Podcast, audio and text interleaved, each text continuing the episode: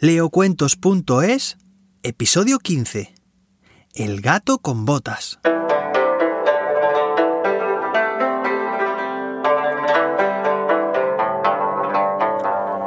Érase una vez un viejo molinero que tras fallecer dejó a sus tres hijos algunas de sus propiedades.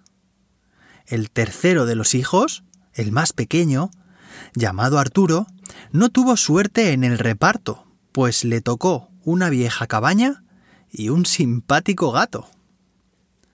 Sus hermanos se apresuraron en alejarse de esas tierras, así que solo y triste el pobre Arturo era alentado por el menino. Haré de ti un príncipe, le prometía el gatito. ¿Y cómo lo harás? preguntaba Arturo riendo. Dame tus botas y deja el resto de mi parte. Sin perder ni un solo segundo, el gato se puso las botas y se dirigió al bosque donde capturó las especies más sabrosas al paladar humano. Luego se dirigió al castillo del rey y solicitó audiencia. ¿Quién viene? preguntó uno de los hombres del rey. El honorable gato con botas. Y me envía mi señor, el marqués de Carabás. El rey, ante tan pomposo título, no dudó en recibir a aquel extraño visitante. El gato saludó con un discurso florido que agradó al rey y disfrutó la reina, y más aún cuando les ofreció las sabrosas especies. Es un pequeño obsequio de quien soy servidor, el joven marqués de Carabás. El rey estaba tan agradecido con el gato con botas que los invitó, a él y a su amo al paseo que iba a realizar con su hija, la bella princesa. El gato corrió para contarle a su amo la buena noticia, pero Arturo le dijo Lo siento, pero no tengo ropa decente para presentarme ante el rey. No te preocupes, dijo el animal. Arturo y su sagaz gato tomaron el camino por donde iba a pasar la comitiva del rey. El animal ordenó a su amo que se lanzara a la gran laguna.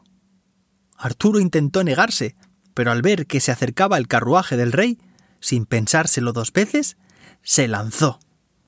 El gato se adelantó al carruaje, anunciando que habían sido víctimas de un asalto.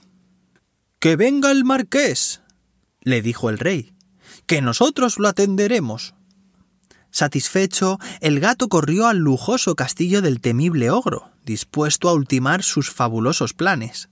Mientras los reyes y la princesa atendían a Arturo, el gato con botas dialogaba con el ogro, que era conocido por sus dotes de magia. ¿A qué no puedes transformarte en un león? le provocaba el gato. Así lo estuvo probando con varias transformaciones hasta que le dijo ¿Y puedes ser un ratoncito? El ogro sonrió y se convirtió en un pequeño roedor. En ese instante el gato aprovechó para comérselo. De esta forma el gato quedó amo y señor del imponente castillo del ogro. Corrió donde estaba Arturo y le dijo al rey En nombre del marqués de Carabás, les invito a pasar a su castillo, donde él le pedirá formalmente la mano de su hija. Los reyes se sintieron tan halagados y la princesa suspiró enamorada. Arturo y la princesa se casaron, fueron felices y sí, y comieron perdices. Y el gato cumplió su promesa de convertir a su dueño en un príncipe.